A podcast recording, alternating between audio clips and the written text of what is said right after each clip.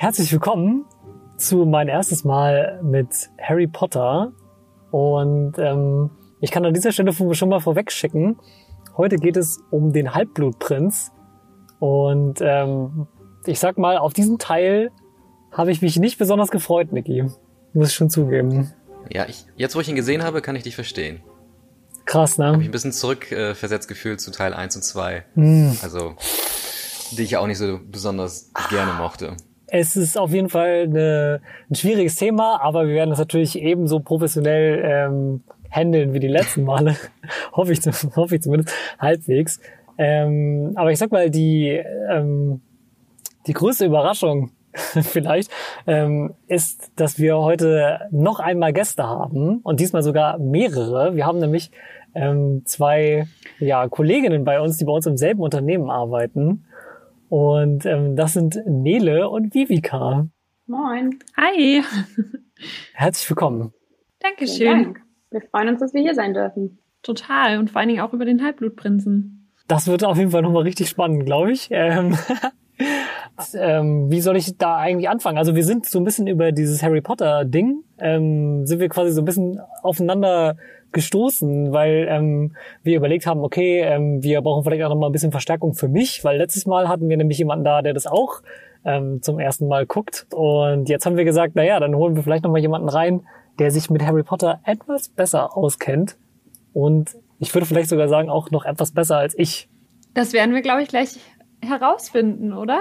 Ja, ich glaube auch. Ihr könnt ja vielleicht mal kurz erzählen. Wir haben natürlich im Vorfeld schon so ein bisschen drüber gesprochen, aber ähm, was genau, also wie seid ihr überhaupt zu Harry Potter gekommen und wie alt wart ihr eigentlich genau, als ihr das erste Mal so mit Harry Potter in Berührung gekommen seid? Das hängt ja auch immer davon ab, wie alt man selber ist, wahrscheinlich.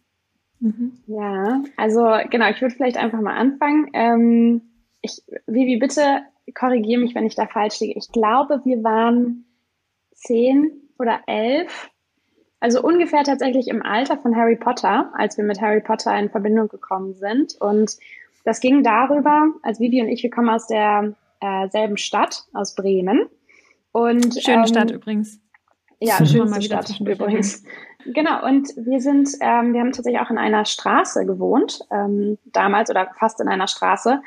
Und unsere Eltern sind immer zum selben Buchladen gegangen. Und dieser Buchladen hatte ähm, damals zuerst tatsächlich den englischen Harry Potter und dann den deutschen Harry Potter und hat ähm, die Inhaberin so begeistert, dass sie allen Eltern mit äh, Kindern im Alter von ja zwischen 10 und 12 dieses Buch in die Hand gedrückt hat und gesagt hat, das müsst ihr euren Kindern zum Lesen geben. Wow. Und so sind wir eingestiegen und es war total geil, weil dieser Buchladen tatsächlich unsere Reise durch die Harry Potter Welt begleitet hat. Ähm, und sie hat dann in jedem neuen, also jedes Mal, wenn ein neues Buch rauskam, hat sie ihren ganzen Laden in Harry Potter oder beziehungsweise in so einer Zauberwelt gekleidet und alles war mhm. dekoriert und sie hat sich selber als Hexe verkleidet. Ähm, und direkt daneben ist auch ein Kino, das heißt, irgendwann haben die auch so Kombinationen gemacht mit ähm, ja, neuer Film rausgekommen und haben dann da auch ja, Butterbier ausgeschenkt und so. Es war echt, also wir waren da ganz tief drin in dem Thema.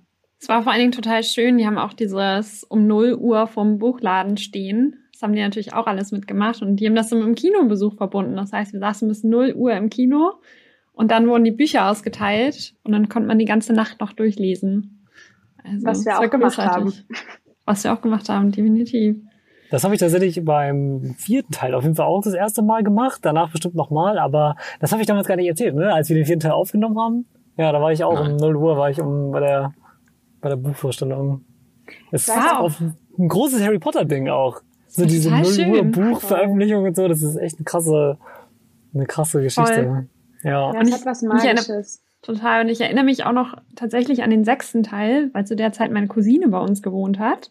Und ich schwör's euch, als sie den sechsten Teil gelesen hat, hat sie drei Tage lang nicht mit mir gesprochen hat nicht gegessen und nur auf so einem Sessel gesessen und hat dieses Buch einfach von vorne bis hinten durchgelesen. Und ich habe einfach drei Tage lang waren die wirklich abgemeldet. Wow. Und äh, ja, also es hat so so krass habe ich das nicht hingekriegt, aber äh, das war echt abgefahren. Also es hat irgendwie ja, aber man musste ja auch so schnell durchlesen, weil sonst wurde man ja gespoilert, ne? Ja, mhm. das stimmt. Das war damals auch ein großes Thema. Da erinnere ich mich auch noch dran, mhm. dass es sehr schnell rumging, was am Ende des Buches passiert. Ja, vor allem ähm, beim sechsten. Mhm. Ja. Äh, ich habe das vor meiner Mutter gelesen damals ähm, und ich weiß noch, dass ich kam aus der Schule und ich hatte nur noch die letzten paar Seiten zu lesen ähm, und oder beziehungsweise auf jeden Fall den Bereich zu lesen, wo Dumbledore dann ähm, verstirbt und ich saß im Esszimmer auf dem Stuhl und habe Rotz und Wasser geheult. Aber meine Mutter hat das Buch nach mir gelesen, deswegen durfte ich ihr leider nicht erzählen, was los war. Oha. Und war fix und fertig. Oh, das ist ja auch immer schlimm. Hat er ihn doch schon mitgenommen? Ja, auf jeden Fall. Ich weiß auch, dass ich das auch gelesen habe und dann hatte ich es auf jeden Fall noch, ich habe es noch rechtzeitig erfahren. Aber ich habe dann auch schon so im damals noch sehr jungen Internet, wenn ich mich nicht richtig täusche, habe ich schon so auf jeden Fall so Bilder gesehen von Leuten, die so T-Shirts tragen, wo so drauf steht, ja, Dumbledore stirbt auf Seite so und so. Und die Leute einfach nur trollen wollen. Und es war richtig schlimm. Ich war, ey, da waren, ey, die Leute waren auch sauer. Also ich erinnere mich auch an die Geschichte noch, das war echt krass. Ja, aber deswegen, man musste dann 0 Uhr und irgendwann musste man die Bücher schon auf Englisch lesen, weil ja. sonst, sonst ja, wurde man auch da, da gespoilert. Wo das ja schön war, ne? Also jetzt irgendwie so 14, 15, 16-Jährige dazu zu motivieren, ein englisches Buch zu lesen, hm. Hat, glaube ich, nur Harry Potter hingekriegt. Also zumindest ja. bei mir.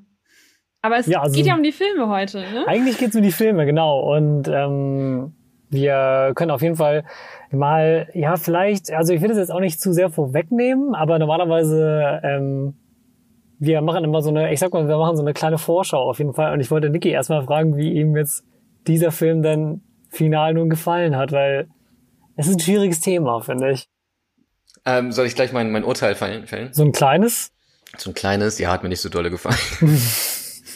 also, ähm, da kommen wir sicherlich gleich noch drauf, aber das ist ja zu 70 Prozent eigentlich eine Teenie-Romance-Komödie, ne?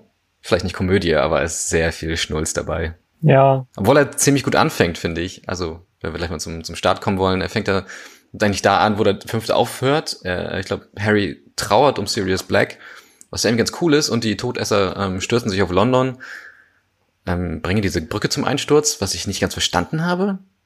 Also sehen die Muggels das jetzt plötzlich oder sehen sie es doch nicht mehr? Wird alles im Buch erklärt, ne? Deswegen liest man ja. ja erst die Bücher und schaut dann die Filme. Ja, erklär mal, wie es im Buch ist. Ja, im Buch ist, äh, sind dann ja, äh, also spricht der, der Premierminister, äh, der Muggel, spricht mit ähm, ähm, Horace, äh, nee, sorry, mit ähm, Fudge erst und dann mit dem neuen Premierminister. Und ähm, da sprechen die praktisch darüber, dass äh, ja vor welchen Problemen die eigentlich gerade stehen. Und der Premierminister findet halt nach und nach heraus, dass eigentlich alle Probleme, vor denen er gerade äh, steht, also wie der Brückenzusammenfall oder dass irgendwie ganz viele Menschen super lethargisch sind oder dass halt äh, ganz viel Nebel in den Städten ist, ähm, mhm. heraus, dass das eigentlich ähm, ja Riesenbahn, äh, Dementoren, also praktisch die Zaubererwelt daran schuld ist. Und ähm, genau, dementsprechend, die bekommen das mit, aber äh, sie bekommen nicht mit, dass es magische Probleme sozusagen sind. Okay. Das heißt, die, die Brücke stürzt einfach vor ihren Augen zusammen, ohne einen ersichtlichen Grund. Ja, sie werden genau. dann ja verzaubert. Und also jetzt in dem, ich, im Buch sind das tatsächlich Riesen, glaube ich, die die Brücke zerstören. Und ah. ähm, genau, und dann wär, wird ja immer deren Gedächtnis dann verändert und also, mhm. es hängt alles zusammen und es gibt für alles vor, eine oder? Erklärung. Ja. Ja, im Film ist es ja so, dass die, die Todesser da reingeritten kommen so ein bisschen und einfach das, das kaputt machen. Genau. Und genau. das sehen die Menschen schon. Also ich glaube, die sehen da schon diese Schatten fliegen und so. Und ähm, das wird auch, glaube ich, so ein bisschen suggeriert. Da gibt es also Menschen, die in so einem Hochhaus stehen, oder? Ja, mhm. stimmt, wo das Hochhaus so vibriert. Ja. Ähm, interessant, ich habe das mal äh, nachgeschaut, weil ich konnte mich nämlich auch nicht an diese schwarzen Schleier erinnern aus den Büchern. Das ist tatsächlich für den Film äh, gemacht, damit eben klar wird, äh, dass da Magie hintersteckt. Ah. Also in den Büchern ist das, ist das eigentlich nicht so, dass die, dass die in so einem schwarzen Rauch aufgehen. Oder wie wie? Also ich kann mich nicht dran erinnern. Nee, mm -mm. nee eigentlich nicht. Verrückt. Ja, und ich muss auch äh, zugeben, ich fand zum Beispiel, ich habe mir jetzt zum Beispiel auch nochmal notiert, als ich dann, dann jetzt zum nächsten Mal geguckt habe, die ersten 15 bis 20 Minuten sind wirklich richtig gut. Also die gefallen mir auch total gut, weil sie ja, ja den dunklen Ton vom, vom fünften so ein bisschen aufgreifen. Genau. Und die Todesser entführen dann ja auch Ollivander. Stimmt. Und äh, das sieht man auch so ganz kurz. Und das finde ich einfach irgendwie, das ist auch eine, eine Figur, die ich einfach immer gerne sehe, weil ich die Idee von diesem Zauberer, Zauberstabhändler irgendwie ziemlich cool finde. Gut bleibt der Film eigentlich nur, bis Horace Slughorn auftaucht, oder? Ich finde, da gibt's einen Bruch. Das ist dann wieder Back to the Roots, es ist plötzlich wieder ein Kinderfilm, die Figur ist extrem albern. Dumbledore wird, wird extrem albern plötzlich. Ich verstehe, was du meinst. Horace Slughorn, aber eigentlich, das finde ich eigentlich noch ganz cool. Er tarnt sich doch so als Sessel oder so. Ja. Mhm. Ja, ja, das finde ich noch sehr lustig, aber du hast schon recht, das ist natürlich wieder ein bisschen albern. Ja, das stimmt. Aber das ist, glaube ich, auch tatsächlich der Unterschied zwischen den Leuten, die irgendwie mit Harry Potter aufgewachsen sind und die, die irgendwie dann in die Filme einsteigen.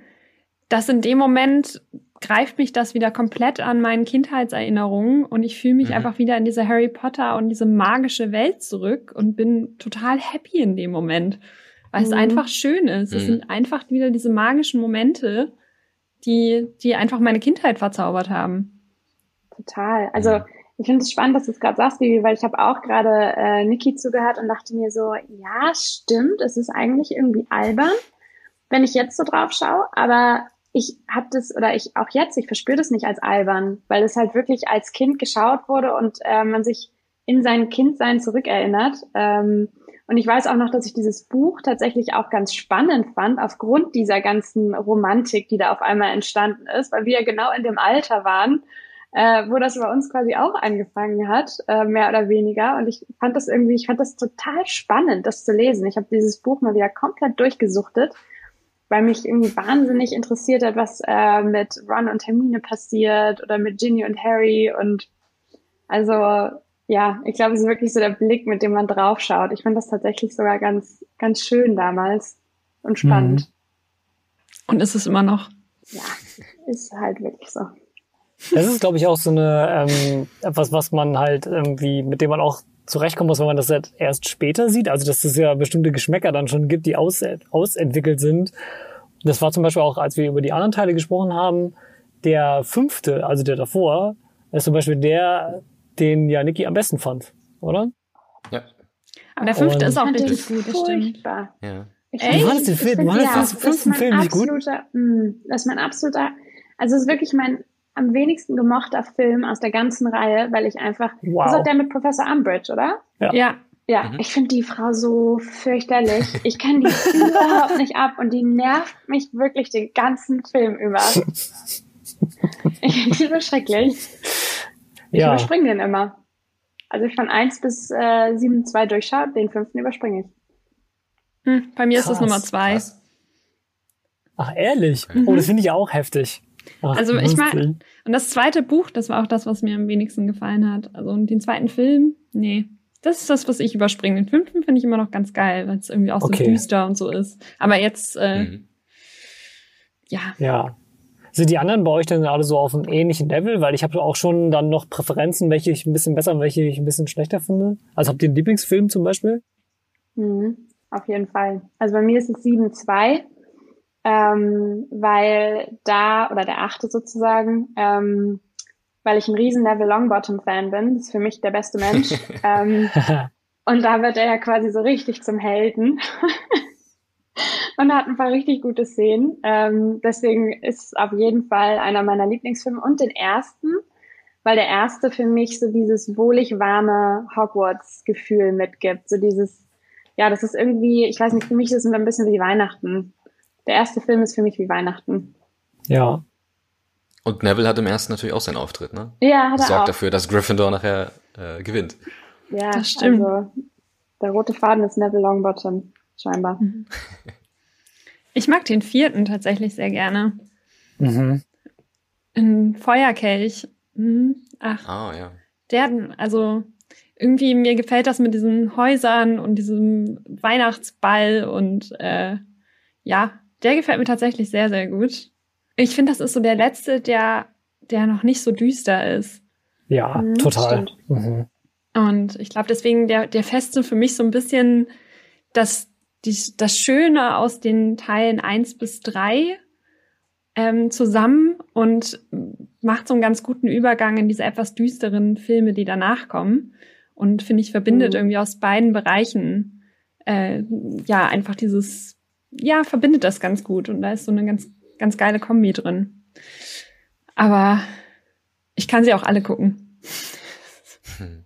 Ja, ja, ich gucke sie auch immer alle. Also ja, spätestens, wenn es früher dunkel wird, so ab, ab, ab ja, Ende September, Oktober geht's wieder los. Und Weihnachten, kurz vor Weihnachten gucke ich dann den letzten. Ich höre tatsächlich oh. die Harry Potter Hörbücher immer zum Einschlafen. Und aktuell bin ich auch gerade bei sechs. Also es ist äh, herrlich. Es gibt nichts Stark. Schöneres zum Einschlafen. Also, ja, das die, also noch gelesen von Rufus Beck ja, sind es die, ne? Total ja, schön. legendär gut. Ja, also anmachen und äh, die Träume sind gut. Obwohl, das stimmt nicht immer. also ist für Niki halt auch super schwer. Diese, das ist halt so eine Faszination. Das ist wirklich diese, jeder weiß, welche, welche ähm, Hörbücher man meint, wenn man, es gibt nur diese Harry Potter Hörbücher mit ihm in der Dings. Ja. Äh, als Sprecher okay. und so. Das ist wirklich super. Also ganz toll. Mhm. Und dann ab und zu, finde ich, switcht man dann auf den Englischen, auf den Stephen Fry heißt Stephen der. Stephen Fry. Ja, Ach, der hat dann auch noch so einen britischen Akzent dazu und dann ist, dann ist praktisch völlig vorbei, ne? Also. Spielt er nicht sogar mit? Boah. Das ist einer der wenigen der britischen Hobbit. Schauspieler, die nicht dabei waren. Der spielt bei der ja, kleine genau, Hobbit mit. Ja. Aber nicht bei Harry Potter. Das ist ein Ding. Okay. Witzig. Was wir im Film auch sehen und was dann auch schon relativ früh äh, am Anfang klar ist, ist, dass ähm, Draco Malfoy jetzt eine sehr große Rolle bekommt. Also ja, endlich mal. Ne? Ja, ich hatte mich schon gefragt, was du wohl dazu sagen würdest. Ja, ich habe mir hier Notizen gemacht. Hier Draco wurde ausgewählt. Endlich wird er mal wichtig. So. Und am Anfang ist noch diese Szene im Zug. Ist das die? Ist das der fünfte oder sechste? Wo er Potter mal eben ins Gesicht tritt? Ja, das ist im sechsten. Also die Szene hier finde ich ja ganz schön. Ne? Die ist heftig, oder? Stimmt. Wo er unter diesem Tarnumhang äh, liegt, ne? Und dann runtergezogen ja. wird von ihm. Genau. Ist das, das und dann wird er der... gerettet von der Lovegood. Das, das ist der, der sechste. glaube ich. Ja, ja, das ist der mhm. sechste. Das ist da, ähm, wo doch Harry herausfinden will, ob er ähm, ein, ja, bei Voldemort praktisch, ob er ein Todesser ist. Ja, genau. Und ja. äh, dazu hört im Zug. Aber, äh, hm. Niki, heißt das, du bist äh, Draco Malfoy-Fan oder was? Endlich kriegt er mal eine große Rolle. Klingt so. Habe ich mich auch gerade gewundert. Fan, nein. Nein, nicht Fan, aber ich meine, in den ersten fünf Teilen, was hat er denn gemacht, außer ähm, Potter ständig ein Bein zu stellen? Ja, ist halt so ein kleiner Bulli, Was war seine ne? Rolle bislang? Genau, mhm. aber... Er ärgert Neville Longbottom immer ziemlich hart. Ja, schon Fiesling. Dass dir das äh, hart im Gedächtnis geblieben ist, habe ich mir jetzt fast schon gedacht auch. ja. Ähm, das stimmt, ja, Draco ist halt, ja, er wird dann halt sehr also er wird ja in diese Gemeinschaft quasi so reingeholt. Sie sehen ihn ja auch in dieser Nocturngasse und er soll dann ja diesen äh, dieses Transportportal so ein bisschen aufmachen in, in nach Hogwarts rein. Und ähm, ich fand auch immer so ein bisschen so, ja, ich ich verstehe schon, er ist irgendwie der der Sohn seiner Eltern und so, aber er wird auch für mich innerhalb der Filme wird er sehr schnell extrem böse. Also ja, wo er ist ja gar ist er halt nicht böse. Also ich bin tatsächlich, also Draco Malfoy ja. rührt mich ja irgendwann an. Also so ab Ende Teil 6 und so bin ich irgendwie mhm. schon so, er ist doch ein guter. Ja. Also innerlich. In dem Moment, wo er Dumbledore nicht töten kann. Der ist einfach im falschen Umfeld der wird halt, der wird halt krass instrumentalisiert, ne? Ja. Also von von seinen Eltern und von, von Voldemort. Und man hat irgendwie so ein bisschen das Gefühl, dass das keine bewusste Entscheidung von ihm ist, sondern dass er einfach nur mhm. mitläuft, weil er zu viel Angst hat, äh, in eine andere Richtung zu gehen. Ja, also genau. wie gesagt, also ich finde, aber diesen Plot-Twist, den mag ich ja auch, dass er eigentlich, also ne, er ist zwar irgendwie ein krasser Mobber und nicht der netteste Typ, aber dass er in sich doch ein guter Mensch ist.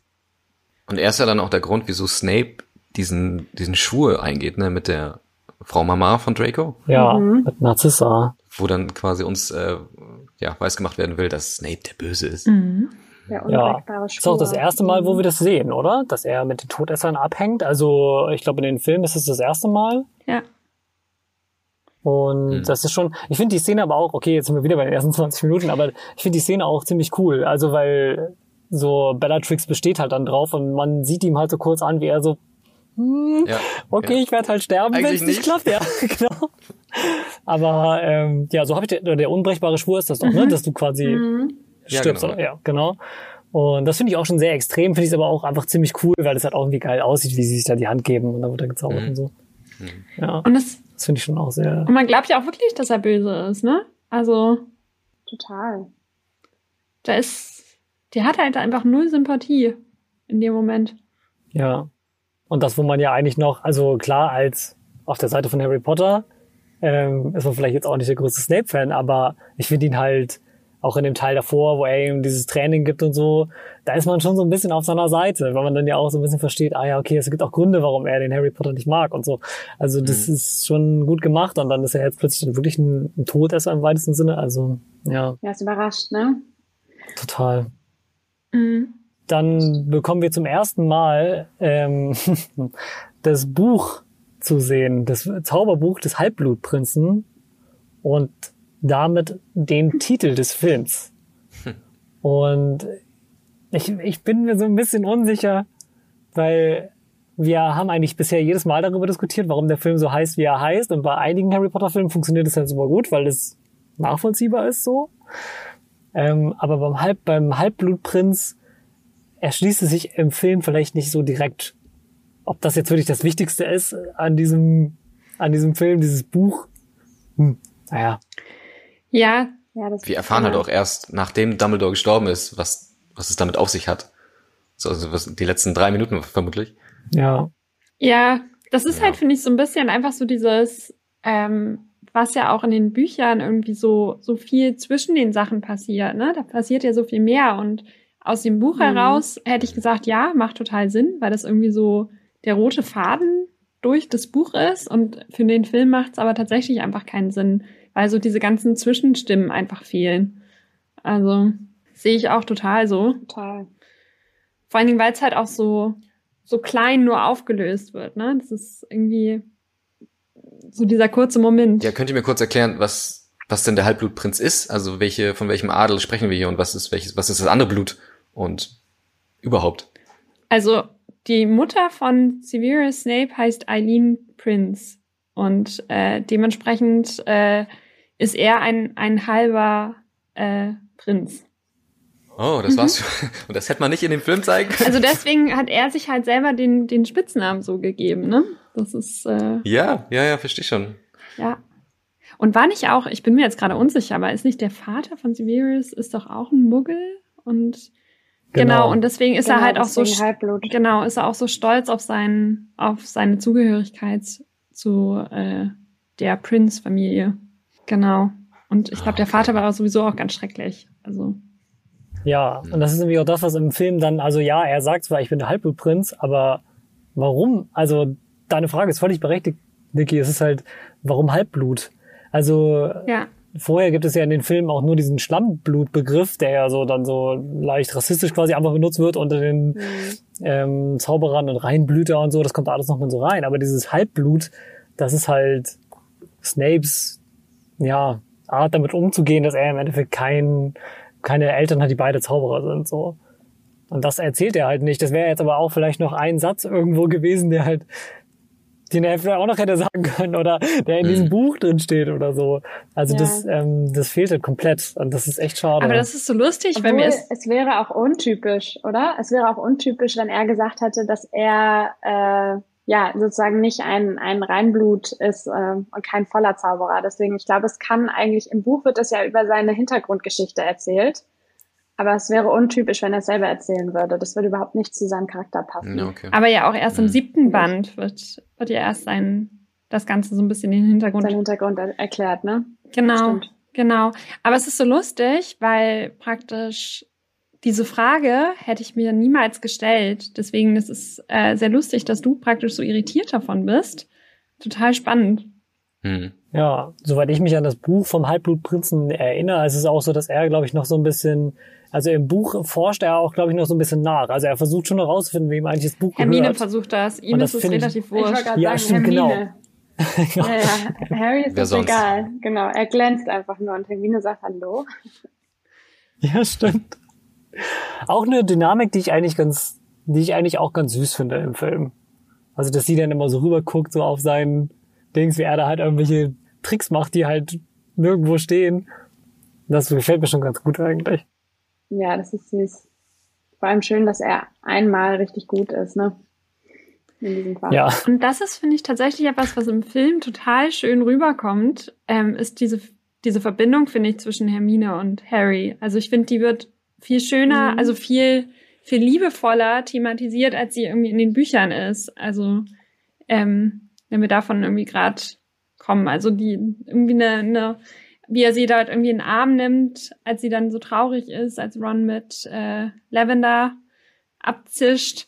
Da ist irgendwie, also ich finde tatsächlich, dass im, im Film dort mehr Gefühle bei rüberkommen als äh, im Buch, wo sie noch irgendwie sehr, sehr zurückhaltend sind und mehr auf so einer, ja, halt so einer kindlichen Freundschaft unterwegs sind. Und im Film kommt mehr Liebe.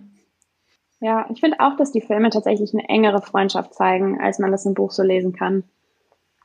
Also es wird einfach durch die Bilder und auch durch die beiden Schauspieler äh, total stark, weil da einfach so, sind nicht, ja, ist eher so eine Geschwisterbeziehung beinahe, ne? Ja, da ist halt viel mehr Wärme in der Beziehung. Also die wahrscheinlich im Buch irgendwie, also im Buch ist es viel, viel, also mach, äh, kriegt man ja viel mehr mit, aber im, im Film kommt die Wärme. Obwohl ich gerade, Vivi, ich habe gerade so ein bisschen das Gefühl, dass Jan und Niki sich gerade so denken, ja, komm, wir haben jetzt irgendwie einmal gesagt, das ist irgendwie so eine, so eine, so eine Kitsch, äh, so ein Kitschfilm und jetzt freuen wir beiden uns da total drüber und sind so, ja, da ist viel mehr Wärme drin. Und die beiden sind so, nee, die ersten 15 Minuten waren super, das ist richtig dunkel. ich finde das auch, ich finde das auch richtig cute, weil das natürlich auch völlig unterschiedliche mh, Qualitäten sind, die man dann da auch aus dem Film so rausholt, ne? Weil das stimmt. Ich finde es, äh, finde es auch ziemlich rührend, wie sie dann da immer so sind. Die, die Szene ist auch sehr gut gefilmt, wo sie auf dieser Treppe mhm. sitzen. Ja. Ähm, und dann so rausgehen und sagen so, ja, das wird schon wieder, das ist alles nicht so schlimm. Und er gesteht ihr in dem Moment, das ist glaube ich auch im Film, was als im Film als nächstes passiert, ist, dass ähm, er ihr das mit Genie erzählt. Also, dass die da irgendwie miteinander anbandeln. Und das finde ich aber auch eigentlich, ich finde das ziemlich süß gelöst, aber ich kann halt auch total verstehen, dass diese ganze Geschichte mit Lavender, die ja jetzt auch vorher nicht so super wichtig war, und Ron, dass das halt, das bringt dann den Plot nirgendwo hin. Es bringt halt die Figuren nach vorn, aber über die Geschichte selbst braucht man an der Stelle ja nicht reden, weil das halt wirklich sehr ja, es dauert sehr lang, bis es dann wieder nach vorne geht. So, das stimmt schon. Ja, ja. Das ist auch sehr überspitzt, finde ich. Also das ist so absichtlich extrem überspitzt. Ich finde diese ganze Beziehung zwischen ihm und Lavender ist extrem pink, wenn ich dem Ganzen eine Farbe geben sollte. Ähm, irgendwie so. Und der Rest des Films ist eher tatsächlich in so einem, ja, in so einem Grau, so ein bisschen eingetrübt auch, ne? Und ich finde irgendwie, das sticht so raus. Und mhm. irgendwie ist das, also die Betonung, die es bekommt, hätte es nicht gebraucht, finde ich. Ja, obwohl es ja auch diesen, also diese ganze Liebesbeziehung, die sie dort irgendwie alle haben, finde ich, das macht ja auch so ein bisschen aus. Ne? Die werden halt irgendwie 16, auf einmal äh, ne, sind die dort irgendwie ein bisschen, bisschen mehr aneinander interessiert. ja, ja, und das ist, äh, also irgendwie hat das schon für die, für die Figuren an sich, finde ich das schon irgendwie, hat das, hatte das so seinen Sinn. Aber im Gegensatz dazu, ich finde Jan, äh, Jan, entschuldige, Rons und Rons und Lavenders Liebesbeziehung wird viel zu krass thematisiert. Und dann finde ich im Film ist Ginnys und Harrys Beziehung ungefähr so aus dem Nichts küssen die sich und fertig. Und das finde ich, das ist halt der absolute Fail. Ich finde, Ginny mag ich so unfassbar gerne aus den Büchern und ich finde die richtig toll von der Figur. Und dann im Film wird so, oh ja, und dann geben die sich dort so einen unschuldigen Kuss und fertig. Und das war's. Und irgendwie so diese ganze Coolness, die Ginny in den Büchern hat, ne, da ist sie irgendwie gefühlt so einfach eine richtig, richtig coole Person. Ist einfach nur so im Film voll. Nee. Da, da finde ich die richtig lame im Film. Also deswegen. Also. Der kommt auf jeden Fall sehr kurz, ja. Stimmt. Ja. Äh, ist das nicht auch so, dass das ähm, ist es nicht auch so, dass es Harrys erster Kuss war? Nee, der hat auch also schon sozusagen der, der Nein. Daniel Radcliffe? Mit Show. Ach, mit Show, ja, stimmt. Das ja, war sein Show erster ist auch, Kuss. Ja. Das ist aber auch, das mhm. ist aber auch in der Kamera ziemlich weird, finde ich. Und der mit Ginny ist auch ziemlich weird. Ja, aber der mit also. Sean Cheng, das war noch okay, ne? Das war okay weird, weil es halt so bei den beiden noch so unschuldig war. Und keine Ahnung, jetzt irgendwie so es war halt schon wieder so eine super unschuldige Situation. Und wenn man sich halt irgendwie weiß, dass Ginny vorher irgendwie offensichtlich kein Kind von Traurigkeit war, dann kommt das so ein bisschen weird rüber. Das wäre halt auf den Film auch geil gewesen. Ja, total. Ja, voll. Mit, mit wem war sie vorher zusammen? War das mit Dean? Ja, mit Dean, Dean Thomas? Thomas? genau.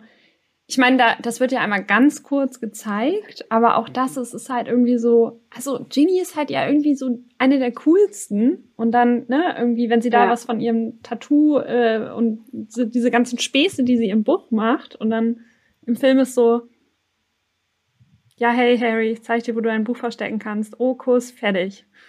Und dieses komische Flirten vorher in dem Haus der Weasleys ist halt auch so. Ja. Stimmt.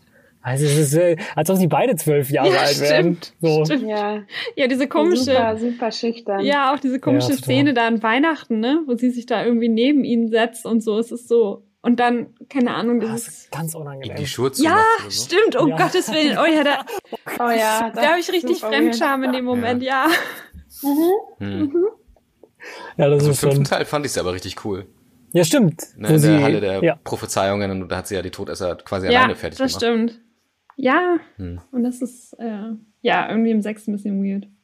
Also die Liebesgeschichten lassen auf jeden Fall zu wünschen übrig, sind auf jeden Fall alle sehr unorganisch und vielleicht ist Nikis Problem auch, dass, ähm, dass Lavender Ron beim Quidditch sieht und ihn deswegen ja. gut findet. ja. ja, für euch beide, ich, ich finde diese Quidditch-Szenen ganz, ganz furchtbar in jedem Teil. Warum? Ich kann die nicht sehen. Warum? Sie sehen einfach furchtbar aus. Richtig schlecht gemacht. Also ich finde ähm, ich kann ich kann sie mir einfach nicht Aber die werden doch von Film so zu Film sind. werden die doch besser. Das finde ich auch. Bisschen, ja. Und hier waren sie, also ich habe mir äh, aufgeschrieben, die erste Quidditch-Session ist ja eine Trainingssession und die zweite ist auch Gott sei Dank sehr, sehr kurz und damit hat sie es auch und ich war sehr froh darüber.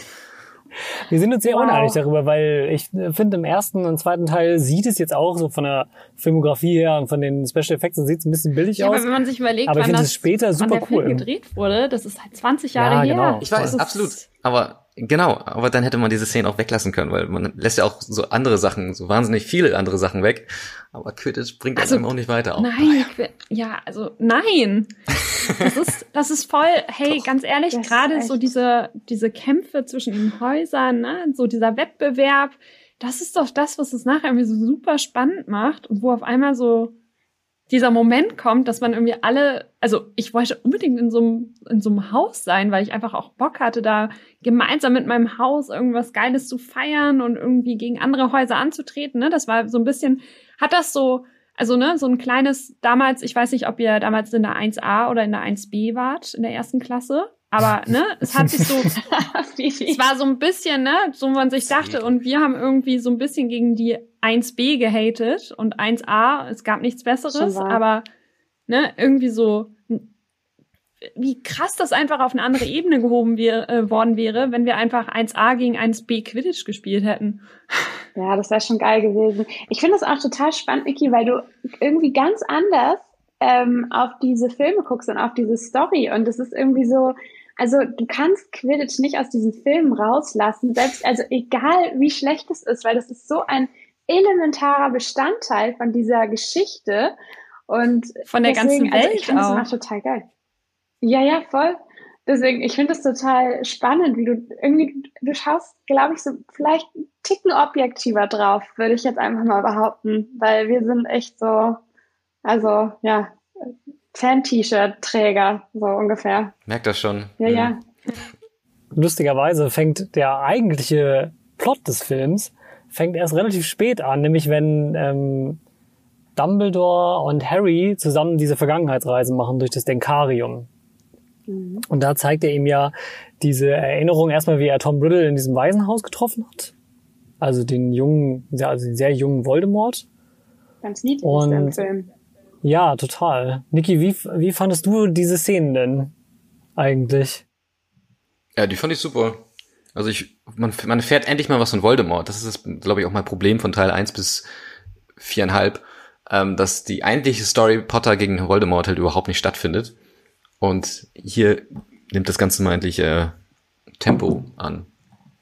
Also die fand ich echt, also man erfährt auch wahnsinnig viel auch wenn es dann eine Fake, äh, Fake-Erinnerung ist, von wegen, äh, was das eigentliche Ziel von Voldemort ist, äh, man erfährt einfach unglaublich viel, was die Story weiterbringt. So, und das war, ähm, ja, vielleicht mein einziger positiver Punkt. und das ist eigentlich dann auch, ja. Sorry. Achso, ich wollte nur gerade sagen, in, in, dem Buch, und das fand ich nämlich im Buch so geil, wird es noch viel, viel weiter ausgerollt. Mhm. Äh, da gibt's noch die Hütte der Gorns und warum eigentlich dieser, das ist der Ring, der da äh, bei, bei den Gorns liegt, ja, ne? Ja, genau. Ja, ich glaube wohl.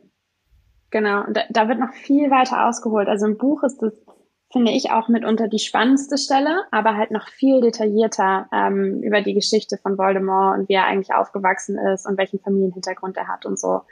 Das wird echt gut im Buch eingeflochten. Ja.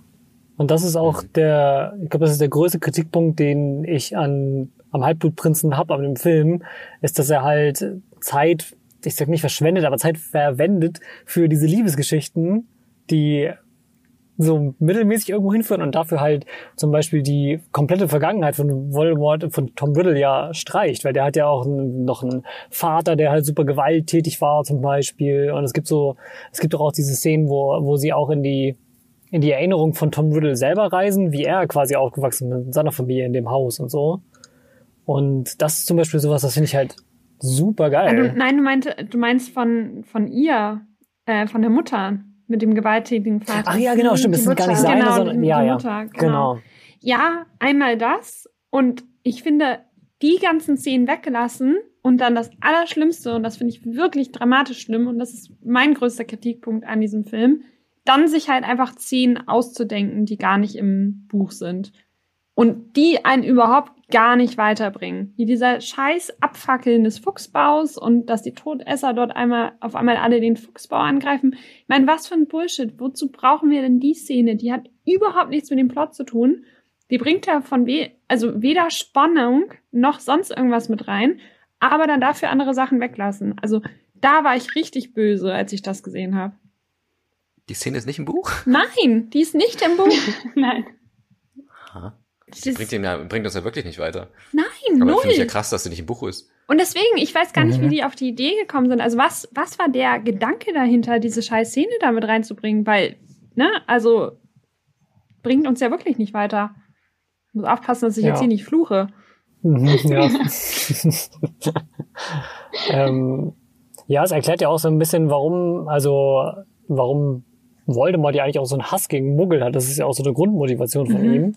Und ähm, das ist auch so, dass seine Eltern auch so eine, ich glaube, das sind seine Eltern und dann gibt's da noch einen Onkel oder so, der, glaube ich, Zauberer ist. Korrigiert mich, wenn ich falsch, aber es gibt so in der Familiengeschichte gibt's diese, diesen Konflikt zwischen Magiern und Ja, Bösen. genau, und wer die sich ja so als so krass, also als die absoluten Reinblüter und keine Ahnung, sozusagen so ein bisschen royal die empfinden. ja.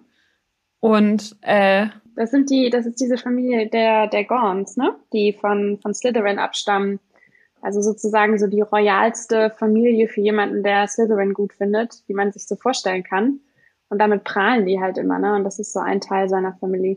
Ja, und halt dieser absolute. Ja. seine Mutter, ne? Mhm. Ja, und dieser absolute Hass gegen, gegen Muggel und dann halt auch noch der Vater ein Muggel, ne? Der seine Mutter da im Stich lässt. Also. Ja. Also das ist auf jeden Fall richtig krass erklärt. Und zum Beispiel, ich weiß auch, Niki, vielleicht erinnerst du dich auch besser dran, aber der Ring, den Dumbledore am Finger trägt, den er ja auch zerstört, und wenn der seine Hand dann so schwarz werden lässt und mhm. so, das ist ja zum Beispiel auch, der gehört halt dieser Familie. Und das ist ja auch so ein, ein Punkt, der, weiß ich nicht, ist jetzt auch nicht so schwer, das zu erklären. Also, das, dafür musst du ja jetzt keinen, ja, das ist halt so, und er, im Film sitzt er halt einfach mit dieser, mit dieser schwarzen Hand da und dann, und du guckst die ganze Zeit drauf und denkst dir so, naja, jetzt, erzähl doch mal, was ist, was ist da passiert? Und ähm, ja, was passiert da? Aber das ist schon krass. Also genau, das ist das. Mir ist es noch nie aufgefallen. Das ist dieser Ring von. Sagst du? Ja, mir ist es noch nie aufgefallen, dass man einfach so, einfach theoretisch, wenn man die Bücher nicht gelesen hat, die Filme gar nicht versteht. Das ist schon abgefahren. Ja. Also, ja, also es gibt Na, Teile, die man nicht. Sie, schon. Genau, man versteht sie halt schon, aber so ganz viele Sachen kommen halt so wahllos daher und völlig, völlig unverständlich. Ja, also, oder auch so mit Fragezeichen verbunden, ne? Also, ja, genau. Also war mir gar nicht so bewusst. Ähm, was im Film auch eine große Rolle spielt, sind ähm, die verschiedenen Versuche von Draco, Dumbledore umzubringen, die teilweise auch ganz schön brutal sind, hatte ich so das Gefühl. Also es gibt ja einmal diese Szene mit dem Amulett, mhm. ähm, was er ihm dann schenken will, und dass er Katie Bell dann in dieser Schneelandschaft dann um hat. Stimmt. Und die hat er richtig Also das ist ja nicht, die schläft irgendwie ein oder so, sondern die hat ja richtig Schmerzen und äh, zittert dann und das irgendwie wird auch in die Luft geschleudert oder so. Mhm. Das ist auf jeden Fall auch relativ krass und auch dieses vergiftete Getränk, was ja Slughorn dann am Ende bekommt. Ähm, und Ron trinkt. Genau. Aus Versehen, glaube ich, ne? Genau, ja. Das ist auch heftig. Also der Draco gibt sich auf jeden Fall alle Mühe, das möglichst, möglichst fies auch über die Bühne zu bringen. Ja, wo ich finde, dass das ist eigentlich so stümperhaft, ne? Also, das ist eher so, so ein bisschen verzweiflungsmäßig. Wenig elegant, ne? Wenig elegant, ja. Ja, aber da kommt dann auch wieder sein Charakter durch, ne, dass er eigentlich nicht der Böse ist, weil am Ende steht er ihm ja wirklich gegenüber und könnte ihn mal eben mhm. ähm, platt machen. Bringt es aber auch nicht übers Herz. Ja, und das finde ich kommt im, im Film tatsächlich gar nicht so krass rüber. Also, dass er da so richtig zögert. Ich finde, das ist auch im, im Buch nochmal genauer beschrieben. Ich fand nachher im, im, im Film, aber es ist gut, dass du es sagst, Niki. Offensichtlich kommt das genug rüber. Für mich hat's gereicht weil er dann ähm, quasi, ist, ist, dann kommt auch Snape und, und reißt die Szene an sich und macht es halt selbst. Ne? Ja, das stimmt. Da ist zum Beispiel auch so eine Szene, die ich jetzt auch leider besonders schwach, schwach finde, kommt dann auch relativ schnell, ist diese Geschichte mit dem Liebestrank. Ja. Das ist also, ein bisschen grenzwertig, ne? Ja, ja, oder? Schon. ja. Also so Thema Roofies also, oder so? Auch da, ja, ja, ich wollte gerade sagen, aber auch da, ne, wenn du, wenn du in dem Alter von denen äh, im Kino bist, hast du hoffentlich noch nichts damit oder noch keine Berührung damit ja. gehabt und deswegen verstehst du das nicht. Unter heutigen ja. Gesichtspunkten guckst du drauf und denkst, okay, geht gar nicht, ja. was ist denn das? Ähm, ja, genau, ups. Aber ähm, ja, damals hat man das irgendwie nicht so richtig verstanden. Das war dann irgendwie so, ich meine, wo in jedem Kinderfilm hattest du irgendwie mal einen Liebestrank. Ne? Ich glaube auch bei Bibi Blocksberg hast du einen Liebestrank äh, oder du wirst irgendwie verhext. Äh, so, also eigentlich ist das relativ mhm. normal, aber irgendwo irgendwo zwischen sehr sehr kindlich und geht irgendwie gar nicht, äh, ja. finde ich, pendelt sich diese, diese diese Szene ein. Ja, wohl, wenn man sich das mal überlegt, ne? Also die sind da alle 16 in dem Film, ne? Dafür sind die alle ganz schön harmlos. Aber sie sind auch auf dem Internat. Also ja. außer Lavender, die gibt ja, die richtig Gas, ja. ja, das ist schon komisch. Und dann, ich finde auch die Reaktion von Slughorn so merkwürdig. Das habe ich irgendwie, das erschließt sich mir im Film halt auch nicht so richtig, wenn, wenn äh, Ron dann vergiftet wird und er dann so daneben steht und ich weiß, was er machen soll. Also ich meine, er ist ja schon der der Tränkelehrer und dann nicht so eine Vergiftung jetzt irgendwie mal spontan heilen zu können, dass Harry das dann machen muss und so. Ja, das fand ich auch. Also, das habe ich auch nicht. Das war auch wieder einer der Punkte, ähm, bei dem ich mir dachte, ähm, ist das im Buch vielleicht anders oder besser erklärt, weil ich habe hab die Szene auch nicht verstanden. Nee. Wieso, wieso verliert, glaub, wieso wird er so panisch? Das Slughorn ist so ein bisschen, ist so ein bisschen auch so, so ein Hochstapler-Typ, den Dumbledore ja auch nicht einstellt, weil er so gut ist in Zaubertränke, sondern den er ja ähm, einstellt, weil der die Erinnerung hat mhm. ähm, an, an den jungen Voldemort. Und von daher äh, ist das, glaube ich, eher so die, die Story dahinter. Und dieser Typ, dieser Slughorn, ähm, ist, glaube ich, so ein bisschen so ein, ja, so ein Hochstapler irgendwie. Also so richtig Zaubertränke, also der ist schon gut, aber so richtig gut Zaubertränke kann er, glaube ich, nicht. Weswegen Snape ja auch völlig ausrastet, wenn der um die Ecke kommt. oh. ja, ist mir so auch nicht aufgefallen. Aber klingt sehr sinnvoll. Äh, ja, Snape ist in diesem Teil ja auch das erste Mal oder er ist endlich mal, ist er ähm, Verteidigung gegen die dunkle Künste. Der Lehrer, was er schon immer sein wollte. Obwohl ähm, ich das tatsächlich Das finde ich auch eigentlich ziemlich süß. Nicht, oder? Er mag den ja. Slughorn nicht, oder? Aber ich finde, das ist irgendwie Oder ist das, Bullshit. weil er deine, seine Stars sammelt? Ich weiß nicht, aber ich finde, irgendwie finde ich das auch Bullshit von der Storyline, dass Snape unbedingt Verteidigung gegen die dunklen Künste Lehrer sein möchte das habe ich tatsächlich nie so richtig verstanden, weil der doch schon immer so Zaubertränke und das fand er mega geil und der war richtig gut da drin. Warum sollte der eigentlich Verteidigung eigentlich gegen schon, ne? die dunklen Künste unterrichten wollen? Nur weil er dort irgendwie so ein bisschen so eine Sympathie Richtung dunkle Künste hat? Also, das, das verstehe ich irgendwie nicht so richtig. Ich habe das, ich habe das so verstanden, weil er dadurch die äh, Hogwarts-Schüler daran verhindern oder hindern kann, die Verteidigung eben zu lernen gegen die dunklen Künste, weil er eigentlich erstmal äh, auf den ersten Blick ein Todesser ist. Ah. Also um Voldemort ähm, sich da ein bisschen mehr einzuschleimen. Also, ja, jetzt. Gar nicht schlecht. Hätte man, hätte man so lesen können, das stimmt. Aber ja, irgendwie finde ich, erschließt sich mir das nicht so richtig. Also jetzt hm. so mit dem Blick drauf, ne? Aber mit dem Blick da drauf, dass der ja eigentlich nie richtig, also dass der ja eigentlich zu den Guten gehört, war es irgendwie seltsam. Ähm, dann kommt eine meiner Lieblingsszenen relativ schnell. Also dann ist die, ist ja diese ganze Geschichte mit, er sagt dann im Schlaf, sagt Ron dann Hermines Namen und dann ist Lavender beleidigt und läuft weg und so. Und das ist auch alles so ganz doll cheesy, aber. Aber sie ist weg. Kann man das halt, so großartig. Halt, sie, sie, ich will, dass die anderen zusammenkommen. Ja. So. Und, ähm, und dann gibt es aber eine sehr, sehr coole Szene, die ich sehr mag, ist nämlich ähm, der Kampf von Draco gegen Harry. Das finde ich wirklich ziemlich cool. Also auch, wie sie dann erstmal sich so vorsichtig duellieren und wo es dann aber auch schon, es eskaliert auch. Also man hat so ein bisschen auch das Gefühl, okay, jetzt geht's richtig ab und ähm, Harry weiß schon ganz genau, das ist der und so. Und ähm, das fand ich echt ziemlich geil, muss ich schon sagen. Mir gut gefallen. Ähm, jetzt muss ich mal eben nachfragen, weil im, im Buch ist das ja tatsächlich so, dass der äh, Draco ja auch einen unverzeihlichen Fluch benutzen möchte, aber halt nur den Fluch, um Harry zu quälen. Und im Buch mhm. äh, und im Film fängt er ja an, irgendwie Avada irgendwie zu sagen, richtig? Mhm. Und das finde ich ist halt irgendwie, das finde ich ist auch so ein Unterschied von Buch und Film, den ich nicht nachvollziehen kann. Weil im Buch will er Harry ja gar nicht umbringen. Und im Film wird suggeriert, dass er Harry umbringen wollen würde. Und das ist halt, finde ich, das, also es, mhm. es braucht halt eigentlich nicht. Ich finde auch, und genau, weil irgendwie, ich finde, im Buch war das auch so, dass ich irgendwie die Reaktion, das war doch der, dieser Sectum Sempra äh, Fluch, den Harry ihm dann auf dem Hals hetzt. Ne? Und das fand ich im Buch ziemlich heftig, muss ich sagen, wo ich so dachte, hoppala, wo kommt denn diese Bösartigkeit auf einmal her? Klar, einer der, ähm, hier das, äh, der Cruciatus-Fluch ist natürlich irgendwie auch nicht so cool. Aber ich finde, wenn du das gegen Avada Kedavra, äh, ja, Avada Kedavra vergleichst, denkst du dir so, okay, fair enough. Aber ähm, gegen den anderen dachte ich mir so, hoppala, das fand ich richtig böse. Also ich finde diesen Fluch auch turbo böse. Mhm. Mhm. Der ist ganz eklig. Sectum Sempra heißt er, oder? Ja. Wir hatten das jetzt auch schon öfter, dass wir so ein bisschen auch im zweiten Film ist ja auch so ein bisschen, das ist sehr, sehr düster für so einen Kinderfilm und teilweise ist Harry Potter auch in den Filmen unglaublich brutal und man sieht natürlich jetzt nicht so genau, was mit, also man sieht es schon, aber es ist jetzt nicht so übertrieben blutig aber der Fluch ist schon heftig. Also der Otto will doch, er, er blutet schon in dieses Wasser rein, ne? Ja. Er liegt doch, der liegt doch der Oberkörper blutet quasi aus. Ja, ja, das stimmt. Ja, stimmt, ja. Und ich glaube, in den Büchern wird es halt auch so beschrieben, dass er tatsächlich auch irgendwie fast seinen Arm verliert oder so. Also es ist wirklich dieser mhm. Fluch teilt auf jeden Fall, schädigt auf jeden Fall wie so eine Klinge, schädigt er, glaube ich, Menschen. Das ist schon abgefahren. Es ist schon echt brutal. Ja, das ist echt heftig. Ja, es wird immer brutaler.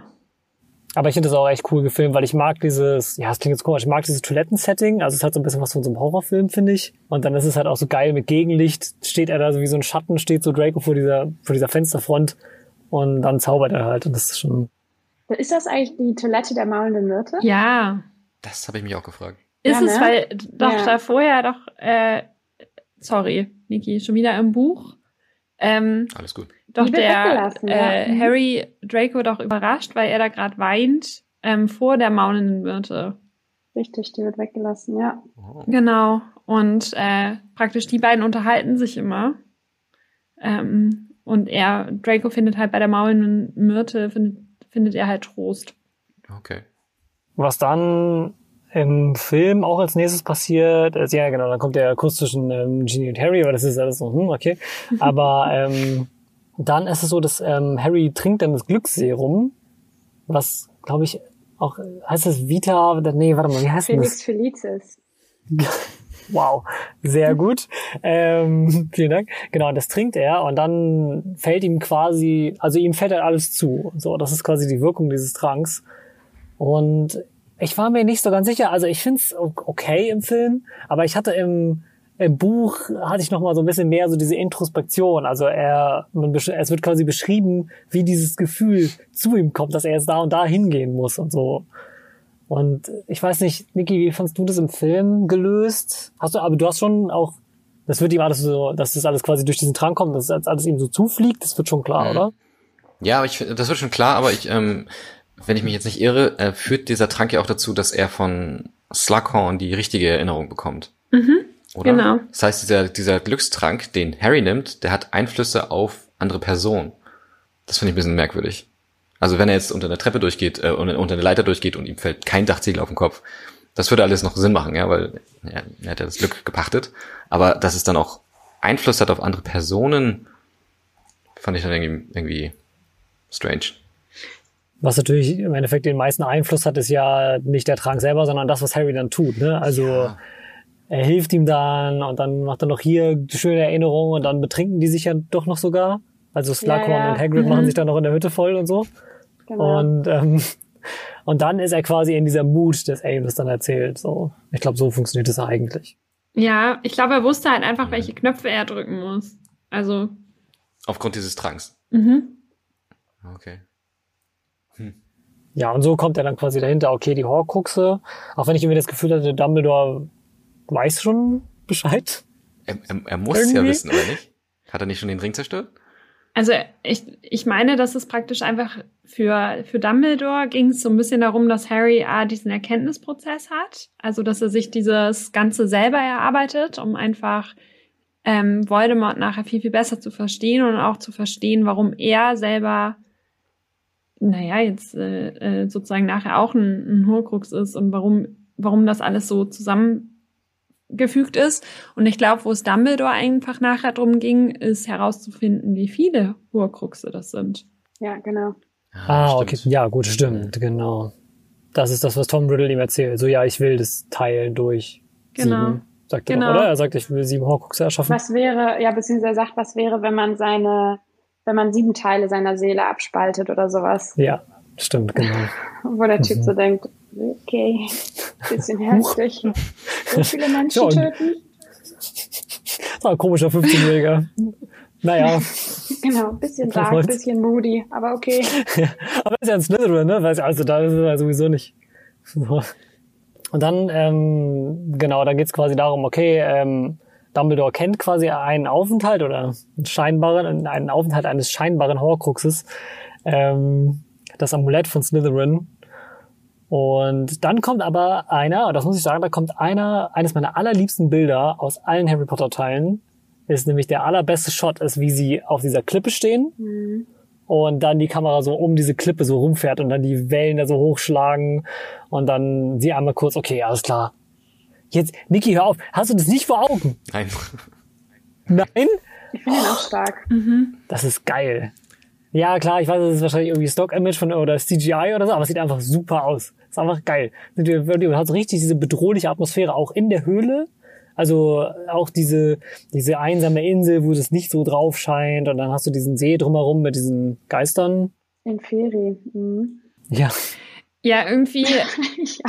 Ist halt so ein bisschen, ich finde in dem Moment äh, kommt so ein bisschen Badass Dumbledore hervor. Und äh, ja, da ist er auf jeden Fall, da ist er krass. Ja, ja, und das ist halt so ein bisschen, ne, vorher dieser, immer dieser permanent, dieser liebenswürdige Typ, der irgendwie einfach total krass sein soll. Und in dem Moment ist der halt einfach so, wow, äh, doch badass Dumbledore.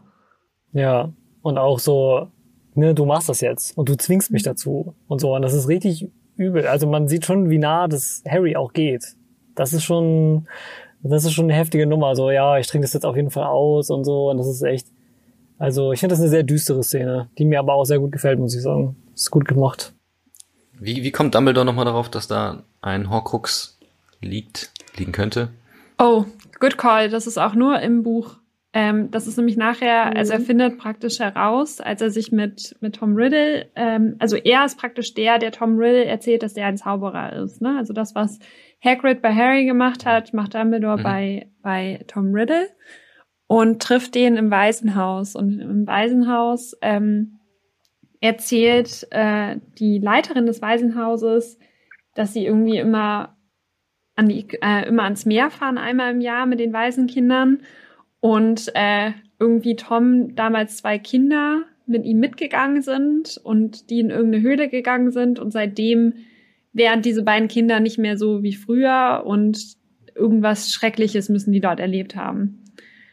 Ah. Und äh, darüber äh, ja findet findet dann, also in diese Höhle sucht Dumbledore dann halt später und findet mhm. die und genau, und das hatte halt irgendwie so eine, eine Bedeutung für, für Tom Riddle, weil er, glaube ich, so dort so ein bisschen seine magischen Fähigkeiten auch entdeckt in dem Alter und dort sozusagen das erste Mal mhm. anderen Kindern was antut. Mhm. Ja, ich glaube aber, dass das im Film so integriert wurde. Und ich weiß jetzt nicht ganz genau, ob da eine Postkarte am Schrank hing oder dieser Schrank geht doch in Flammen auf, ja. ähm, wenn Dumbledore bei dem kleinen Tom Riddle ist. Und da ist doch so eine Kiste drin mit so Kleinigkeiten. Und ich meine, da ist eine Postkarte von diesem Ort drin. Oh. Also von daher ist es so ein bisschen, ja, ich glaube nämlich schon. Ich habe das nämlich damals wahrgenommen und fand das clever. Das wäre auf jeden Fall ein cleveres Detail, ja. Das wäre auch gut. Ich glaub, das Stimmt, ja. ja, ja, das kann gut sein. Interesting. Dann nehmen sie ja, das Amulett mit gefahren. und wieder zu erwarten, oder nein, wie zu erwarten war, geht es Dumbledore sehr schlecht. Also ich habe mich dann schon im Film fragt man sich, glaube ich, warum Dumbledore jetzt sein Leben opfert man, es ist schon so ein bisschen, okay, er sieht vielleicht kommen, dass Draco versucht, ihn zu töten und er sieht vielleicht auch kommen, dass es tatsächlich auch funktionieren wird, aber dafür, dass Dumbledore nicht, also nicht ausgewiesen in die Zukunft schauen kann, opfert er sich ja schon, indem er halt dieses Zeug trinkt. So, ihm geht's danach ja katastrophal schlecht. Ich glaube, er wollte halt auf gar keinen Fall, dass, dass Harry das trinkt, ne? Irgendwie hat er ja immer, hat er ja immer gesagt, dass, dass Harry deutlich wichtiger ist als er. Mhm. Und ich glaube, das war so ein bisschen der Grund dahinter. Und klar, nachher im siebten findet man dann ja heraus, dass das alles einen Sinn hatte, ne? Dass er sowieso am Rande, mhm. am Rande des Todes stand und dementsprechend das auch easy trinken konnte. Ja, weil der Ring ihn doch tötet, ne? Eigentlich? Genau, genau. Den, der, den, den ja. Fluch hat ja irgendwie sozusagen, ist ja dann auf die, auf die Hand beschränkt, aber es war irgendwie klar, dass der sich irgendwann komplett ausbreitet. Und dann geht's auch schon ins große Finale. Ja. Ja, der Showdown auf dem Astronomieturm ist auf jeden Fall eine, ich finde, es ist eine wilde emotionale Mischung, weil er verbannt ihn dann ja, sagt, ja, hier, du musst dich verstecken und so, jetzt kommen die anderen und ähm, Draco schafft es, das sieht man im Film auch immer zwischendurch wieder mit so mit diesem Apfel und dem und dem, äh, dem Vogel, die Todesser dann durch den Raum der Wünsche mhm. ähm, zu locken. Und dann gibt es ja diese Szene, zwischen Draco und Dumbledore, die ich schon, das fand ich schon krass. Also ich fand das ja gut gemacht. Ich finde Tom Felton ist auch ein sehr guter Schauspieler, was man halt jetzt mal sieht, mal nicht, ähm, weil er halt nicht so viel Screentime hat. Aber da sieht man es auf jeden Fall, dass ihm das, ihm das sehr schwer fällt und er sehr wütend ist darüber. Das stimmt total. Und was mich da aber aufregt an der Szene ist immer, dass, also im Buch ist Harry ja ähm, handlungsunfähig und wird vorher von Dumbledore verzaubert, damit er nicht eingreifen kann.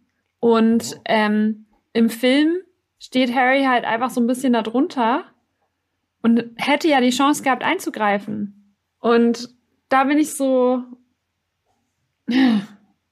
Also ich war. Ganz schwach ja, auch, ja. Da fragt man, also ich weiß nicht, Niki, aber fragt man sich dann nicht in dem Moment, warum hat er nicht eingegriffen? Naja, Dumbledore hat ihm ja darauf eingeschworen, ne? Also ich finde die ganze Szene wirklich schon ein bisschen so ein bisschen gestellt. Also Dumbledore weiß 100% was passiert. Ja, und also auch als Sna auch Snape weiß 100% was passiert und ähm, spätestens bei der Szene war mir auch noch klar, dass Snape nicht der endgültig böse ist. Ja, also Dumbledore wollte Echt? sterben, ja.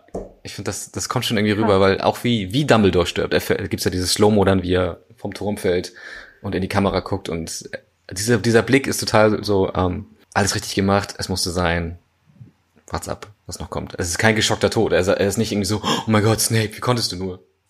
Krass. Das ist auf jeden mhm. Fall ein Detail, das, das, hätte ich, das hätte ich, also krass.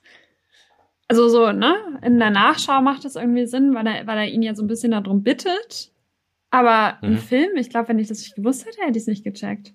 Hm. Definitiv nicht gecheckt. Ich habe es aber auch im Buch definitiv ich hab's nicht, auch gecheckt. nicht gecheckt. Also ich dachte einfach, Snape ist wirklich personified evil und ähm, wie gesagt, habe mhm. halt einfach Rotz und Wasser geheult, mhm. als ich das gelesen habe.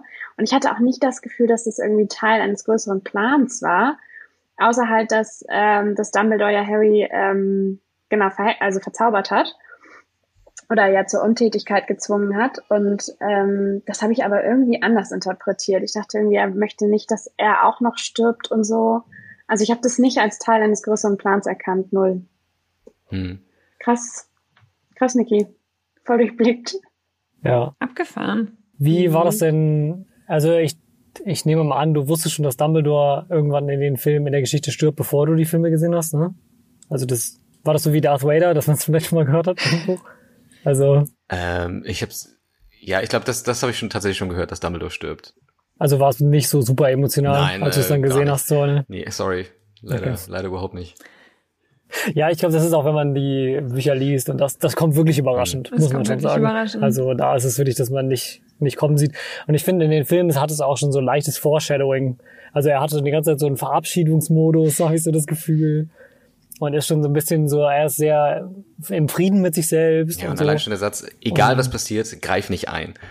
So, das, das kennt man auch ja. schon vielleicht aus anderen Filmen. Aber das, das impliziert ja schon quasi, mh, hm, hier wird gerade was Schreckliches äh, ausgeheckt. Ja. ja. Aber in den Büchern war wirklich, und so diese Verzweiflung, die konnte man schon nachvollziehen, ne? So, man dachte irgendwie, okay, jetzt ist praktisch vorbei, ne? Also, hm. jetzt hat Voldemort freies Spiel. Aber tatsächlich kommt nach dieser Turmszene meine absolute Lieblingsszene von allen Harry Potter Filmen. Ach. Oh. Und zwar die Szene, wo, wo sie alle im Innenhof stehen, um Dumbledore herum und dann Professor McGonagall die ich übrigens total äh, liebe, ihren Zauberstab nach oben hält und ähm, da in das äh, hier in das äh, dunkle Mal dunkle diesen Mal. Mhm. Leuchtpunkt gibt und dann alle ihren Zauberstab heben und ähm, gemeinsam das dunkle Mal praktisch wegleuchten. Und die Szene gibt's ja tatsächlich im Buch nicht und ich finde sie im, im Film, ich finde die wahnsinnig schön und das ist wirklich eine meiner Lieblingsszenen. Als einfach so dieses, ja, so dieses gemeinsam, gemeinsame, was man da irgendwie schafft und einfach aus dieser Gemeinschaft mhm. heraus und ach, irgendwie. Mhm. Das, ja. Es zeigt, ja, es zeigt so ein bisschen diese Stärke von Hogwarts, auch unabhängig von Dumbledore, ne? Beziehungsweise was halt geprägt wurde in dieser Zeit, das finde ich so schön. Und ich finde tatsächlich, dass im siebten kommt nochmal so eine super starke Szene von ihr, die wir jetzt offensichtlich nicht vorher greifen wollen. Ähm, ja, Professor McGonagall ist halt die, geil. Äh, die, hat, die hat, halt so im Film, ja. im Film ja, hat die einfach noch mal einen anderen Witz als in den Büchern. Also selbst in den ja. Büchern mochte ich sie schon total gerne, aber im Film hat die noch mal so einen Witz und irgendwie noch mal mhm. so eine so eine Stärke und ja, also die Szene mag ich total. Also kriege ich jedes Mal Gänsehaut, wenn ich da den Film schaue. Also Gab es denn in den Büchern keine andere Form von von einem Klagelied? Für Dumbledore? Doch. Es gab der, der Phönix von Dumbledore hat ein Klagelied gesungen. Oh. Also irgendwie. Stimmt, der taucht auch nie wieder auf, ne? Nee, ja, weiß ich nicht. Ich glaube, beim letzten kam nochmal. Ah, nicht, weiß ich nicht so genau. Aber es gibt auch ein sehr großes Begräbnis mhm. in den Büchern. Also genau. mit noch einem Haufen Wesen, die noch aus aller Herren Länder dahin kommen und so. Da wird auch nochmal deutlich. Ich finde es ähm, schade dem Film jetzt auch nicht, weil Vivica hat schon recht, das ist eine sehr, sehr emotionale Szene. Also so, wenn sie da alle gemeinsam quasi auch in Stille trauern, ist auch sehr intim, habe ich so das ja. Gefühl.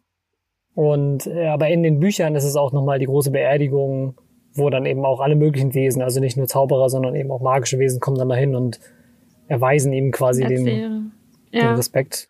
Ja, auf jeden Fall fand ich eine super starke Szene und irgendwie so dieses, dieses Zusammenstehen und dieses Gemeinschaftsgefühl und so. Also wie gesagt, Gänsehautmoment. Was ich dann leider ähm, persönlich auch äh, über diese ganze Enthüllung mit dem Halbblutprinzen haben wir schon gesprochen, ne? Aus, ausführlich genug, glaube ich, äh, dass das alles viel zu kurz ist und auch irgendwie nicht nur inhaltlich, sondern auch von der Zeit her. Aber was ich persönlich leider auch nicht so stark finde, ist auch in den Büchern, dass das Ganze nur, dass das Amulett gar nicht da ist. Also dass es nur so ein, eine, Re eine Replikation ist. Weil ich finde, das gibt dem Ganzen einen sehr faden Beigeschmack, dass sie jetzt all diese Opfer und diesen ganzen Weg haben sie jetzt quasi für nichts erbracht. So, ja, ich weiß, dann kommt am nächsten Buch und dann machen sie das und das ist auch eine, eine geile, eine geile Geschichte mit äh, später dann Ron im Wald und dem Schwert und so. Aber dass sie nicht mal das Original Amulett haben, das, das, das stört mich total. Halt, ne? Ja, Du denkst dir, oh boah, jetzt habe ich hier zwei Stunden 40 durchgeballert und dann sitzt er am Ende da und so, nee. Obwohl auch die Szene gefällt mir tatsächlich total gut. Weil da, ja, weil dort nochmal praktisch so dieses, dieses Freundschaftsding. In dem Moment committen sich Ron und Hermine einfach komplett mit Harry da durchzugehen. Und irgendwie finde ich das, also diese Szene total schön gewählt in diesem Turm, wo sie dort irgendwie stehen und irgendwie rausschauen und irgendwie nochmal so, also es fühlt sich so an, als würden sie sich in dem Moment auch so ein bisschen von Hogwarts verabschieden. Also ich habe irgendwie, das ist für mich so ein Freundschaftsmoment und einfach sehr, sehr schön in Szene gesetzt. Also. Aber das hätten sie natürlich auch machen können, wäre ja, das Amulett echt ist, gewesen. Ich meine, gut, das also, ist halt, ne, part of the story. Da äh, konnten sie jetzt auch nicht anders, ne? Stattdessen gibt's ein neues Rätsel mit diesen Initialien von Sirius Blacks Bruder oder so. Da traten sie voll auf die Bremse und äh, es war kein guter Rauschmeißer für einen Film. Vor allem, wenn du dann auf den Obwohl nächsten Teil noch zwei Jahre warten musst. Ja, das stimmt. Obwohl ich fand, dass es ähm, also ich finde, es hat so ein bisschen diese Stimmung erzeugt, die ja, glaube ich, auch so ein bisschen in dieser Geschichte drin liegt, dass es einfach unglaublich schwer wird, diese Horcruxes zu finden und zu zerstören. Also dass es einfach so ein unfassbar schwerer Weg ist. Also unglaublich steinig. Und ich finde, mit dem Gefühl ist man irgendwie rausgegangen, dass man so dachte, okay, jetzt schon super viele Leute verloren, total viel Mist erlebt und jetzt auch noch sowas, okay, das wird einfach turbo anstrengend.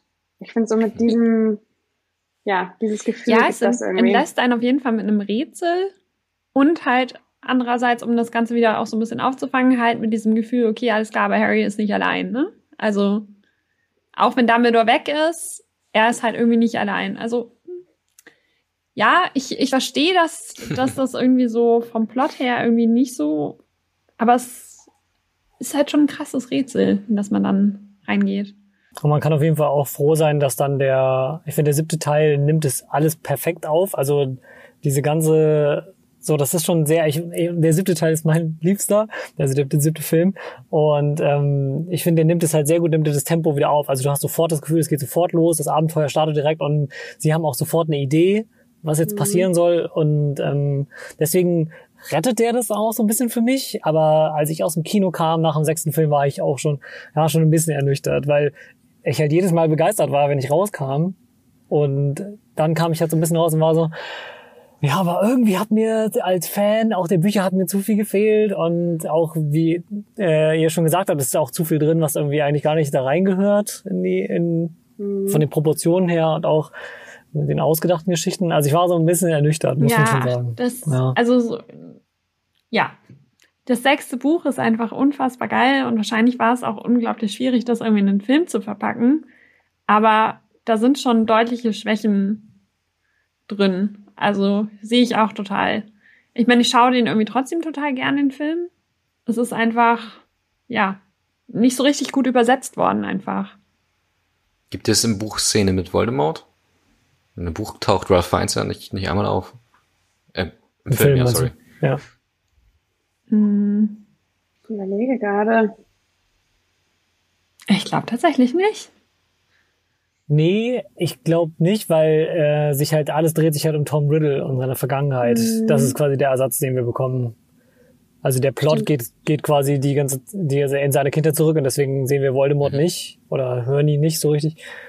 Und ähm, das ist quasi so der Ersatz, also damit man so. Ich habe auch so das Gefühl, es funktioniert im, im Buch was hat dann im Film nicht so gut funktioniert, weil einfach Tom Riddle nicht, nicht so wahnsinnig viel Geschichte bekommt. Aber im Buch funktioniert es auch deswegen gut, weil man plötzlich nur noch den Jungen hat. Nur noch den Tom Riddle an sich. Und da ist so das erste Mal, dass man auch so ein bisschen mit ihm sympathisiert, weil er halt so eine schlimme Kindheit hatte. Und ich glaube, deswegen haben sie sich den, oder hat sie sich da den Voldemort auch komplett gespart. Echt? Du hast mit, mit Tom Riddle sympathisiert? Ja, also hm, die Geschichte ja, mit seiner krass. schlimmen Kindheit, ja, total. Ja, Nele auch. Das ah, ist nämlich. Ja. Nee, also selbst im, selbst im Buch habe ich nicht mit dem. Ich glaube, das ist der Unterschied. Hufflepuff und Ravenclaw zu Gryffindor. Ich würde es auch mit den Häusern erklären. Ja, ja, absolut. Sag mal, Niki, was für ein Haus bist du eigentlich? Haben wir das schon, habt ihr das schon mal geklärt gekriegt? Nee, noch nicht, noch nicht. Ich muss ja. noch diesen nee, Test machen. Aber ich schicke ihm gleich den Test. Ich auch. Ja, hast du, hast du schon eine ungefähre Vorstellung, wo es hingehen könnte? Äh, nee. nee. Das liegt aber auch daran, weil er sich mit den Häusern nicht so gut ja. auskennt. Offensichtlich auch nicht so richtig identifiziert, ne? Also du wärst keiner fürs erste Date. Scusi. Vielleicht ist er auch einfach ähm, Muggel. Ist ja so. Ich glaube, damit könnte er auch gut leben, vielleicht. ich fürchte ja. Aber ja. Oh, ja. Ja, also ähm, an dieser Stelle mit dem Film wären wir auf jeden Fall durch soweit und mit dem Buch auch. Also ich glaube, wir haben noch nie so viel über die Bücher gesprochen wie, wie dieses Aber Mal, was sehr, sehr wirklich schön informativ. ist. Ja, total. Also wenn oder? ihr Fragen habt, ne, könnt ihr immer anrufen. Super. Vivi, Vivi ist im Leben des Harry Potter Wiki. Das sagt die, die gerade ungefähr alle. Begriffe rausgehauen hat. Ja, es ist krass. Ich habe mich, ich habe mich echt gewundert, weil ich, also mich schockiert das auch immer so ein bisschen, weil ich denke mir, das nimmt echt viel Platz in meinem Hirn ein, ne? Also das nimmt Speicherkapazität weg, dass ich irgendwelche Sprüche aus aus Harry Potter kenne. Ja, aber besser das als diese ganzen äh, Naja. Lieder, die man mitsingen kann, ne? Also, Ja, die ja, habe ich zusätzlich im Kopf. deswegen, also, dann, dann lieber damit. Also bei mir ist einfach Kopf ist voll. Ich glaube, die Menschen lügen auch, wenn sie, äh, oder wenn, wenn Forschung sagt, dass wir nicht unser ganzes Gehirn ausschöpfen würden, weil es ist wirklich eine Menge Kram drin. Und manchmal denke ich, das wird alles gar nicht berücksichtigt. Aber ja. Ja, cool. Dann ähm, erstmal vielen Dank euch beiden für euren Besuch. Ich hoffe, es hat euch äh, ebenso viel Spaß gemacht Total. wie uns. Ja, total. Immer Spaß drüber zu reden. Vor allem, wenn man mal, wenn man mal Zeit bekommt, drüber zu reden. Die meisten Leute finden das jetzt nicht nerdig. Das stimmt, ja. Komisch eigentlich. Ja, verstehe verstehe ich auch nicht. Aber zum Glück haben wir ja Niki Der es alles abkriegt. am Ende sagen kann, genau, ob es ihm zu viel wird. Nein, das ist schon gut gewesen. Ja, alles, alles gut, alles gut. Ich bin, das, das kam in diesem Teil zum ersten Mal gar nicht zum Vorschein, aber ich bin genau das gleiche, was, was mit äh, Herr der Ringe angeht. Also Mittelerde, da bin ich dann so ein, so ein Crack. Das ist auch richtig, das ist wirklich krank. Also da haben wir auf jeden Fall auch Die schon mal. Story ist aber, glaub, die ist noch komplexer, glaube ich, als Harry Potter. Ja, die Welt ist halt noch Die größer, ne? Mittelerde-Story. Mhm. Ja, Ja. das nimmt noch mehr Speicherplatz in deinem Kopf ein. Denk Ja. drüber nach. Ich glaube auch. Deswegen ist für Potter war Ja. bislang kein Platz. Ja gut, so. aber bei Herr der Ringe, ne, da muss man ja auch irgendwie sowas wie. Elbisch lernen und solche Sachen, ne? Da gibt's halt dann auch wirklich. Dann gibt's ja noch Dialekte im Elbischen, ja, das muss man alles. Nein. Der nächste Podcast ist komplett auf Elbisch übrigens. Wow, Dafür gibt's auf jeden Fall dann einen sehr Podcast-Preis. nischig vielleicht. Ich glaube nicht, dass das so nischig ist. Oh, wer weiß, oh Gott. Aber ich glaube schon, also overall ist das, glaube ich, Also schon Harry Potter ist nischig. definitiv nicht nischig. Da hat Niki einfach nur, nur den Moment verpasst. Nein, nein. Tatsächlich ist meine, meine Geschichte dazu in der Kurzfassung, ich hatte damals, als der erste Film rauskam, glaube ich auf VHS, die Wahl zwischen Potter und Herr der Ringe. So, der Nachbarsjunge hatte beide Filme auf, auf VHS und äh, ich durfte mir einen aussuchen zum Ausleihen. Und ich habe die richtige Wahl getroffen. Ist aber mutig, das jetzt zu Sagst sagen, du jetzt? Ja, Ich würde weiß, ich auch, ja. genau. Mach ich auch nur, weil Ja. wir remote hier miteinander reden. Nee, das stimmt, ja. Und ich schalte dich jetzt auch direkt stumm. Nein.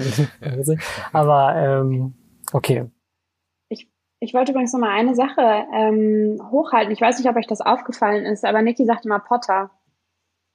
Äh, außerdem hat er vorhin gesagt, dass er sich richtig gefreut hat, dass äh, Draco Malfoy endlich mal eine Rolle kriegt. Also Niki, ich glaube, wenn du Pech hast und du machst diesen Haustest, bist du Slytherin. Slytherin. Weil es gibt, es gibt wirklich sonst Mhm. niemanden, der Potter sagt. Mr. Potter.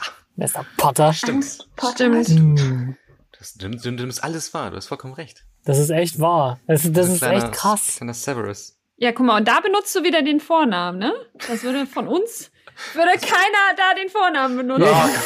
Ja, ziemlich weird. Oh mein Gott, ist das schlimm. Das Loch wird immer tiefer. Da kommst du nicht mehr raus. Das musst du echt mit dir selber ausmachen. Ich glaub glaub auch, ich ja. bin gespannt, Krass. was da rauskommt, Niki. Ich auch. Ja, ich, Ja. ich werde es euch Zieh mitteilen. dich schon mal vielleicht. warm an für die nächste Firmenfeier, ne? Ja, oh, hier stimmt. Ja, sie kommt bestimmt und bald. Definitiv. Ja, die Ich kommt wüsste doch dann, wie ich angereist komme. Ne? Ja, Schwarzen Nebel und so. Mit Auf grünem das. Schal. Also das, also es wäre schon krass, ne? Nee, das, das macht ihr ja. Mhm. Ja, dann ähm, danke ich euch sehr für eure Zeit und danke natürlich auch allen, ähm, die uns zugehört haben. Und wir freuen uns schon auf die nächste Runde mit Harry Potter und die Heiligtümer des Todes Teil 1. Der siebte Film. Freue ich mich persönlich ganz besonders drauf. Vielen Dank fürs Mitmachen und vielen Dank fürs Zuhören. Dankeschön. Ciao. Ja, vielen Dank. Bis zum nächsten Mal. Ciao. Ciao.